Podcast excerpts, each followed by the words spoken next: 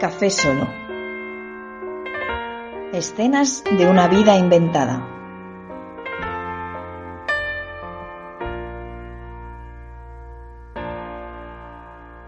Capítulo 5.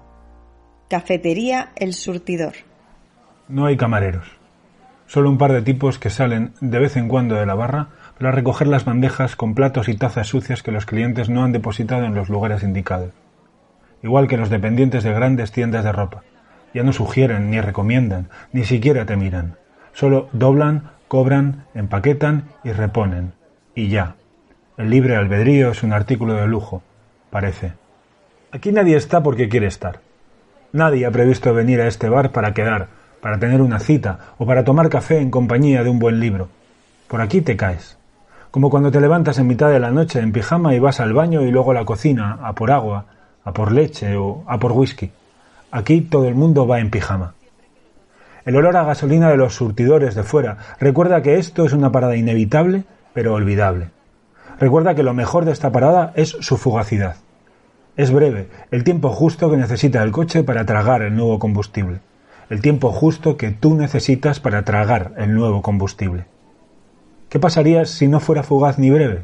¿Qué pasaría si alguien estuviera atrapado en esta cafetería en mitad del camino? Yo, por ejemplo. He venido aquí a repostar y he decidido quedarme un poco más para respirar el vacío de este lugar. Pero imaginemos que, después de mirar a los demás e inventarme arrogante sus vidas, vuelvo al coche y este no arranca. La batería finalmente se ha agotado o los pedales no responden. Puedo buscar ayuda, pero tardará. Resulta que a Dios le falla el plan. La tarde se está agotando y pido otro café. Solo, sí, café solo.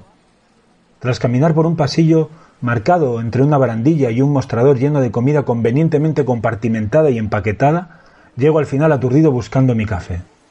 Lo encuentro dentro de un vaso de cartón, con un palito de plástico dentro, sobre una bandeja también de plástico, pero esta vez es del bueno. Voy hacia mi mesa. Entonces, mi mirada sobre este lugar cambia, se hace más pesada, más pegajosa, y me siento como un prisionero que acaba de recoger su rancho en el comedor de la cárcel. Ya no siento que lleve pijama, sino un buzo naranja. El bar está casi vacío. Ese casi es la definición del local. Siempre parece que no hay nadie. Primero porque el bar es grande y es difícil llenarlo con piezas que van y vienen con tanta premura y con ganas de no haber estado allí antes. Y segundo porque, como los que están allí no quieren estar, no hacen ruido, no quieren ser vistos. Dice Javier Reverte que la ciudad es un montón de soledades juntas. Este es su bar. Un hombre grande, casi 50 años, con vaqueros y camiseta de los Iron Maiden, está sentado, solo, apurando lo que parece su cena.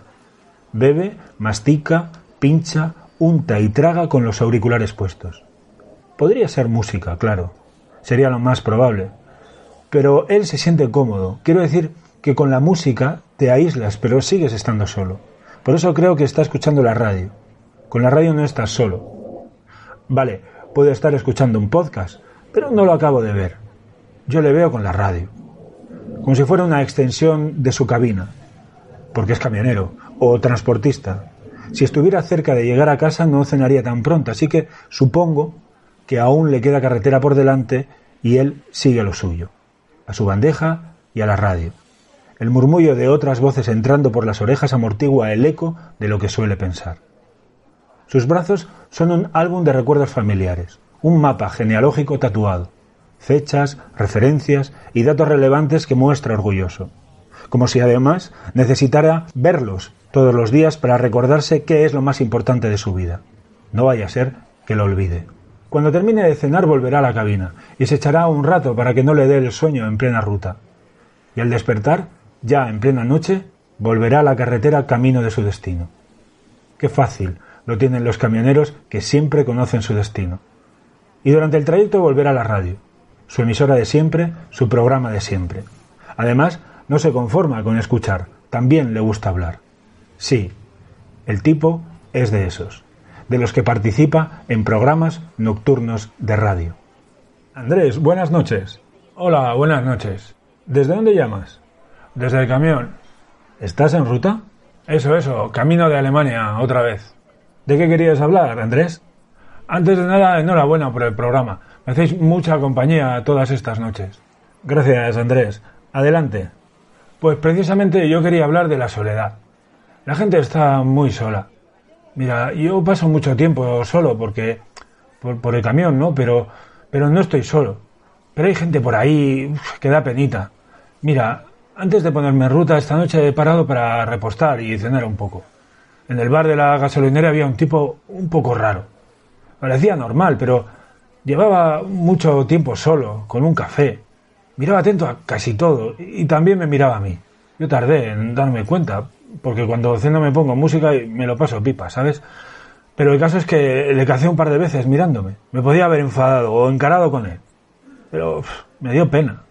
Ahí, tan solo, buscando algo que hacer, sin hablar con nadie. Y entonces me he dado cuenta de una cosa. ¿De qué, Andrés? Pues de que tengo suerte, la verdad. Esto de la carretera es duro, pero pienso que tengo a alguien que me espera, mi Juani. Y pienso que lo que hago sirve para que mis niñas no les falte de nada, para que puedan estudiar, para que, para que se diviertan y eso, ¿sabes? Y además, si todo, si todo va bien, en un par de años quito el camión y me meto en la empresa de mi cuñado como administrativo. Joder, que para eso estoy estudiando como un muchacho de secundaria. Andrés, Imagínate que ese hombre solo que te miraba en el bar de la gasolinera nos está escuchando. ¿Qué le dirías? Yo, pues no sé, que dejara de mirar tanto a la gente y, se mirara un poco más a él mismo. Y que aceptara estar solo, que no está, no está mal. Y que busque un objetivo en la vida. Eso, eso a mí me ayudó un montón. Gracias por la llamada, Andrés. A ti por la compañía. Reviso mi soledad. ¿Mi soledad? Bien, gracias. ¿Qué sabrá Andrés, un camionero tatuado sobre mi vida? Además, ¿qué tiene que decir este sobre mi soledad ni sobre nada si lo he inventado yo? Dirá lo que yo quiero que diga, ¿no? ¿Desde cuándo mirar hacia afuera no es también mirar hacia adentro? De hecho, ¿qué diferencia hay? ¿Acaso todos los personajes sobre los que fabulo, los que invento y proyecto vidas paralelas a las suyas propias no son como muñecas rusas? Una dentro de otra dentro de otra, dentro de otra, dentro de mí. ¿Qué tendrá este café? Por Dios. Parece que se me está yendo de las manos esto de que estoy atrapado en el bar de una estación de servicio. Seguro que mi coche está perfectamente, como lo estoy yo. Que puedo levantarme ahora mismo sin volver la mirada hacia el camionero G y salir de este bar de gasolinera como si nada, ileso, como si no hubiera pasado nada. De hecho, no ha pasado nada. Mi Andrés sigue cenando, absorto en su plato y con los auriculares haciendo ventosa con la realidad. Es el turno para que uno de los tipos de la barra salga y limpie las mesas y pase la fregona. Esa es otra de las características de este tipo de sitios. Esa limpieza por turnos, esa desinfección determinada por un calendario clavado con una chincheta en la puerta de los servicios. No importa si está muy sucio o si hay mucha o poca gente. Como autómatas salen a su hora a limpiar. Colocan las sillas, limpian las mesas y pasan la fregona que deja un olor por todo el bar parecido al del cuarto de baño. Está limpio, sí, pero no parece muy agradable tomar el café en un váter, por muy limpio y grande que éste sea. Esa asepsia programada le borra el poco carácter que pueda tener el local, como cuando se va borrando las flores dibujadas en la vajilla de la abuela, como si con la lejía también se fuera la memoria y los recuerdos. Todas las superficies vuelven a estar impolutas, listas para empezar de cero. Ahora hay alguien más en el bar. El camionero deja la bandeja, obediente, en el mueble dedicado a ello, el limpiador ya ha vuelto a la barra y yo, que apuro este café del infierno, me fijo en una mesa un poco más alejada de la mía que la que usaba el camionero charlatán. Hay una mujer, más de 60 años, sola, blusa blanca, pantalones negros anchos y una alianza como única joya a la vista. El bolso, uno grande, también negro, está encima de la mesa. Tiene una chaqueta sobre el respaldo de la silla del lado y el móvil con las llaves del coche escoltan su bandeja. Toma café con leche mientras pellizca sin entusiasmo un sándwich mixto que tampoco es que sea mucho más comunicativo. La mujer se pierde entre la ruta que van formando las migas del pan que está torturando, como si siguiera mentalmente los pasos que ha hecho hasta ahora y las etapas que aún le faltan por cumplir. Está claro que no pertenece a este sitio, que está fuera de lugar, pero ¿quién demonios encaja en un sitio como este?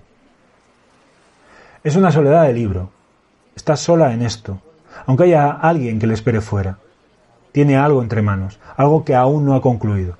Está de camino, claro, pero no en el camino de regreso. Aún no. Está preocupada, pero en ningún caso descompuesta o superada por la situación. Mantiene la calma. Me recuerda a esas mujeres de familias vascas de otra época. Han pasado por tantas cosas, pero nada las doblega. Se han tenido que enfrentar a soledad, enfermedad, hambre y muerte, pero ahí están, tiesas y dignas como una arguisayola. En un gesto que parece cotidiano, con dos dedos, hace girar la alianza sobre el dedo anular en el que está. Está dando vueltas. Al anillo también. Pero, ¿cuál es el plan? Las posibilidades son infinitas. Es curioso cómo con un solo detalle la historia cambia completamente. Imaginemos que el plan de Miren, que así se puede llamar esta mujer, tiene que ver con su marido, por ejemplo. Y aquí vienen los pequeños detalles. Puede estar vivo o muerto. Vale, ese no es un pequeño detalle, pero sí lo cambia todo. Digamos que está vivo. Su marido, Iñaki, está esperando en el coche. Le dan aprensión los sitios como este. Eso le ha dicho a Miren. En realidad quería fumar sin que ella lo viera. Él sí está nervioso. Apenas se cruzan unas palabras durante el viaje. Miren sigue dando vueltas al anillo. ¿Es un viaje de placer o no? Otro detalle que bifurca la historia como el jardín de Borges. No es probable, pero puede ser un viaje por un motivo de placer, en teoría. ¿El motivo? Un acontecimiento importante como una boda. Pueden ser sus bodas de oro, una sorpresa de sus hijos. Se reunirán con ellos a la mañana siguiente donde celebrarán la boda, otra vez. Están contentísimos, se les nota. Miren, sigue dando vueltas al anillo. También puede ser otra boda, la de uno de sus hijos, por ejemplo. Ha sido repentino, no se lo esperaban, les parece un error, uno de muchos que ya ha cometido su hijo pequeño. Es amor verdadero, les dijo a sus padres al darles la noticia. Esta vez sí, les dijo. ¿Qué sabrá ese mocoso del amor verdadero? parece pensar. Miren, sigue dando vueltas al anillo. Si no es de placer, ¿cuál es el motivo? Lo más alejado del placer es el dolor. Entonces, el viaje puede estar motivado por una enfermedad. Ella parece cansada, pero no muy enferma. Pero este tipo de mujeres siempre está de pie, a pesar de todo. Van camino de la capital para someterse a un tratamiento especial en un hospital muy importante. Es grave, mucho más de lo que le ha contado a Iñaki. No deja de pensar en él. Miren sigue dando vueltas al anillo. También la enfermedad la puede sufrir él. No le recomiendan fumar, pero no puede más. El viaje es largo y el silencio es muy incómodo. Le gustaría decirle tantas cosas a Miren, pero nunca se le ha dado bien hablar. Mientras apura el cigarrillo, observa a su mujer sentada en el bar de la gasolinera. Miren sigue dando vueltas al anillo. Incluso la enfermedad abre una tercera posibilidad, que la enfermedad no la lleven ellos. Digamos que está en el destino de ese viaje. Dos veces al mes viajan a la capital porque a su nieto mayor le ingresan para hacerle un seguimiento. No saben lo que tiene. Esta vez es más importante porque le tienen que operar. Van a ayudar a su nuera y a su hijo. Ella les dijo que podían quedarse en casa con ellos una temporada, pero prefieren ir y venir. Es más cansado, pero su casa está donde está. Y su sitio también. Miren, sigue dando vueltas al anillo. El bar rompe su letargo. Un fuerte sonido viene de la cocina, justo detrás de la barra. Es como una alarma, como un temporizador de algunas máquinas o electrodomésticos. Miro hacia la barra buscando el origen del ruido, pero es el olfato el que encuentra la solución al misterio. Es el horno de pan el que ha saltado. Una fragancia a pan recién hecho invade todo el bar. Relámpago de calidez que se esfuma igual de rápido, como el pan que sale de esos hornos. Cinco minutos después de salir ya se han hecho viejos. Los niños prodigio de la panadería. La mujer sigue en su sitio. Ni siquiera el olor del pan le ha sacado de su concentración. Miren, sigue dando vueltas al anillo. Digamos ahora que el marido está muerto que no está fumando, sino que ya ha dejado de fumar. Otro cruce en el que el camino se divide. Uno de ellos es que Miren lleva a su marido consigo. Miren se ha sentado en esa mesa y no en otra por una razón muy concreta. Desde ahí puede vigilar el coche sin levantar sospechas. Ha extremado todas las precauciones desde que metió el cuerpo de su marido en el maletero del coche. Aunque ha sido todo muy rápido. Había pensado en coger el sándwich y el café para llevar y comer en el coche, pero al final pensó que eso sería más sospechoso aún. Además, tenía que estirar las piernas. Nunca había pensado en hacerlo hasta que la oportunidad apareció como una grieta de luz, casi una aparición. No lo pensó, lo hizo. Su vida con él fue un calvario, pero había aguantado más o menos bien. A ella le enseñaron a saber aguantar, a no asustarse con facilidad, a optimizar todos los recursos disponibles. Irónicamente, eso es lo que está haciendo ahora mismo, mantener la calma y optimizar todos sus recursos. Repasa una y otra vez lo que ha hecho y lo que le queda por delante, y cree que está haciendo todo según lo previsto. Pero aún queda lo peor. Miren sigue dando vueltas al anillo. Pero Miren también puede tener el cuerpo de su marido muy presente. Sin hijos ni familia cercana, Miren decide cumplir la última voluntad de Iñaki ella misma, llevar las cenizas de su Iñaki a su pueblo natal, esparcirlas en la era en la que tantas veces había jugado de niño y donde en mitad de un baile en las fiestas patronales de verano conoció a Miren. Ahora vuelven a hacer juntos el camino, esta vez de regreso. Miren no sabía qué hacer cuando aparcó el coche en la gasolinera. Al final ha decidido llevarse a Iñaki al bar. Suerte que eligió el bolso negro para el viaje. Es el único en el que entra la urna sin levantar sospechas. A ver, qué cosas más raras se han visto, piensa Miren. Pero le ha dado cosa dejar la urna en el coche. Mejor así. Hace mil años que Miren no conducía, pero se lo debía. Cuando se mudaron a la ciudad y él dejó el pueblo, se lo hizo prometer. En el mismo camino que ahora hace ella sola, pero a la inversa. Miren, echa lo que quede de mí en la era cuando me vaya. Hazme ese último favor. ¿Lo harás? Miren sigue dando vueltas al anillo. Pero puede también que Miren se quedara viuda hace muchos años, casi tantos que apenas recuerda lo que significaba estar casada o vivir en pareja. A pesar de eso, Miren se sentía rara mientras hacía la maleta después de comer, como culpable. En menos de tres horas va a ver por primera vez en persona a Manuel, un hombre que conoció en un club de lectura online al que se apuntó con unas amigas por no hacer el feo de ser la única en no apuntarse. Le gusta leer, pero no le gusta ponerse en evidencia. Después del curso siguieron hablando por videollamada. Se escribían y se recomendaban libros. Hasta que él le invitó a su casa del sur. Fue como una revelación para Miren. Nunca había pensado en hacerlo hasta que la oportunidad apareció como una grieta de luz. Está nerviosa y sigue sin apetito. Pero no tiene pensado echarse atrás. Miren sigue dando vueltas al anillo. La mujer apenas ha cambiado de postura en todo este tiempo. Mientras sus caminos se han multiplicado a su alrededor, aunque ella no tiene ni idea. Con todo este enjambre encima de mi bandeja de plástico, solo queda elegir el itinerario. Decidir qué miren quiero que sea. Puede ser cualquiera, pero solo puede ser una. Y ese camino esa ruta de migas de pan que sigue observando la mujer, dirá mucho más de quien lo elige que de ella misma. Mientras, Miren sigue dando vueltas al anillo.